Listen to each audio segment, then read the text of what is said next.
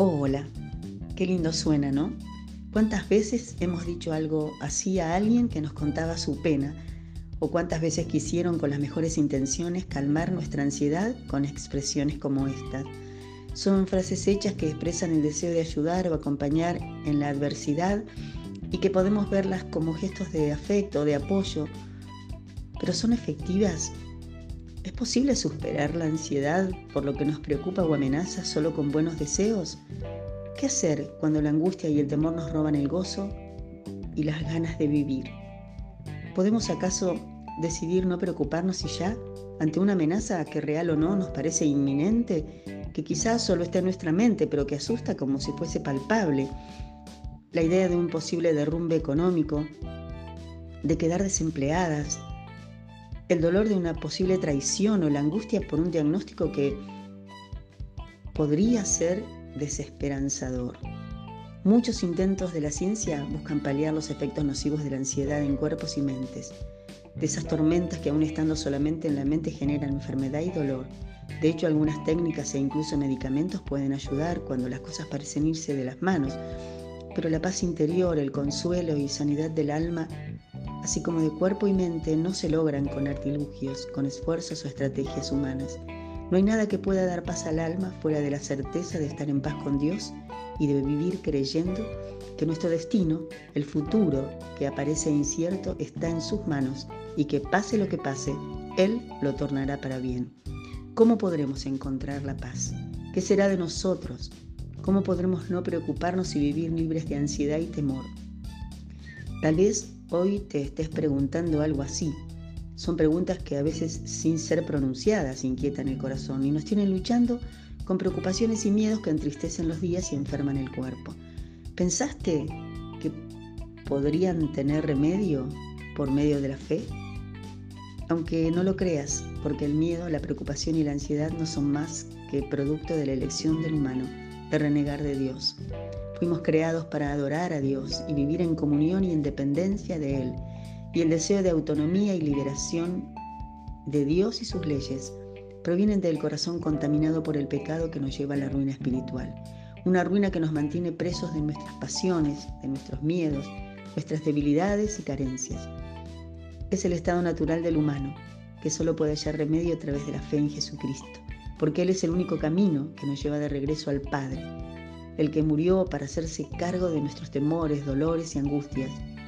No hay consuelo ni paz ni garantía de bien verdaderos, sino los que Dios da. Nada en esta tierra puede aliviar el dolor y el temor por lo que pasará con nosotros cuando pasemos de este mundo. Esa es la base de toda ansiedad, el miedo a dejar de ser, lo que genera angustia. ¿Quién lo dice? me preguntó ofuscada una joven cuya rebeldía y resentimiento la habían arrojado al borde del abismo. Y créanme, no es una mala pregunta. Mucho mejor es la respuesta. Dios mismo le dije. Y la autoridad con que respondí hasta a mí misma me hizo temblar. Y ella bajó la mirada, comenzó a sollozar y después susurró, ¿en serio? En unos minutos parecía que toda su altivez, su orgullo y vanidad se habían desvanecido, porque su mundo seguro, afirmado en su potencial y sus capacidades, estaba cayendo. Por primera vez se sentía completamente vulnerable y podría haber sido el mejor momento de su vida, pero no pudo. Enjugó sus lágrimas y se alejó.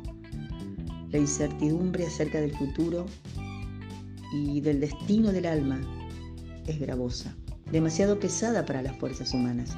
Pero aún así, con mucho dolor lo digo, en muchos casos como en el de esta mujer, el orgullo y la soberbia no ceden. Se trata de la dureza del corazón que no quiere rendirse al señorío de Cristo. Ese es el drama del humano. Por eso muchos se desilusionan de la fe, porque anhelan recibir beneficios, pero quieren seguir siendo ellos quienes dirijan su vida. Y no es así como lo quiere Dios. Qué bendición, cuánta esperanza hay cuando al fin entendemos que no hay nada que podamos hacer en nuestras fuerzas para llegar a Dios y que al rendirnos de corazón a Él para que sea Señor de nuestra vida, podemos alcanzar el tesoro de bendiciones que en Jesús nos es concedido, porque Él es nuestra paz al morir en la cruz en nuestro lugar, alcanzó para el que cree esa paz perdida a causa del pecado, restaurando la relación dañada con el Creador. Cuánta bendición hay para el que cree en la palabra autoritativa de Dios, como alimento espiritual que ha provisto para darse a conocer y revelarnos su carácter santo, para enseñarnos su voluntad y guiarnos por sendas de justicia. En la carta a los filipenses, el apóstol Pablo nos es un vívido ejemplo de lo que la presencia de Dios puede hacer en una vida, en el corazón y mente de uno que confía en Dios y cree en su palabra. Cuando todo alrededor es adverso y la preocupación y el temor parecerían lógicos e inevitables, el alma que descansa en Dios tiene consuelo e irradia paz. Él estaba en prisión, padeciendo torturas, bajo amenaza de muerte por causa de predicar el Evangelio y a Jesucristo resucitado. ¿Sabes cuál es el tema de su carta? El dolor, el sacrificio, la injusticia, podríamos pensar. Nada de eso. Su tema es el gozo. Él había aprendido a estar gozoso, a encontrar contentamiento en toda circunstancia. Y aclaremos, no se trata de conformismo ni de masoquismo. Mantener el corazón gozoso es una cuestión de fe. Y eso él quería enseñar y compartir con sus amados hermanos. Y en el capítulo 4, en los versos 6 y 7, los anima y exhorta. Por nada estén afanosos, más bien presenten sus peticiones delante de Dios en toda oración y ruego con acción de gracias. Y la paz de Dios, que sobrepasa todo entendimiento, guardará sus corazones y sus mentes en Cristo Jesús. Hay encerradas en estas palabras, inspiradas por el mismísimo Espíritu de Dios, como fueron escritos todos los textos que conforman las Sagradas Escrituras, una regla para el creyente que podríamos simplificar en Preocuparse no, ocuparse sí. Preocuparse por nada versus orar por todo. En todo afán, en toda preocupación que nos conmueve y atrapa, hay una lucha cruenta. Se trata de una pulseada en la que o gana la oración o la preocupación vence y nos vence. Hay en este precepto una tensión entre todo y nada. No se preocupen por nada y no tiene tono de sugerencia. Nada es nada. Y aquí no caben excusas del tipo, no sabes lo que es pasar por esto, o nadie me entiende, es demasiado para mí, esto es insuperable. Este nada nos desafía porque nos insta a creer y hacer realidad en nuestra vida que nada hay imposible para Dios, que no hay nada que nos pueda arrebatar de su mano, por lo que no debemos temer, porque ni un cabello de la cabeza cae sin que el Padre lo sepa.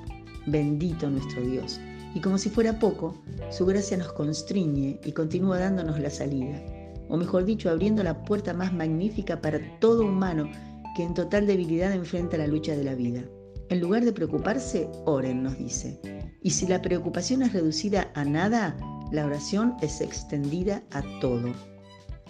Dicho en el lenguaje de la eficiencia, no gasten energías en lo inútil, inviertan a conciencia su tiempo y energías en lugar de preocuparte, ora.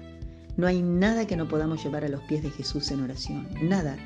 Si te preocupa, si te inquieta, si te duele, a Él le interesa. Porque vos y yo le interesamos. Porque Él conoce el corazón y la necesidad de cada uno de quienes en Él confían y esperan. No sé cuál es tu mayor preocupación hoy. No conozco tu carga, tu dolor, tu lucha.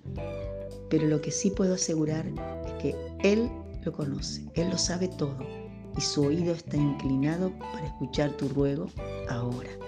Deseo que así lo creas y vivas, que vivamos una semana bendecida, que alcancemos en Jesús la victoria, que nada te robe el gozo de ser suya, de ser amada, de saberte cuidada, porque estamos en sus manos y nada podrá separarnos jamás de su amor.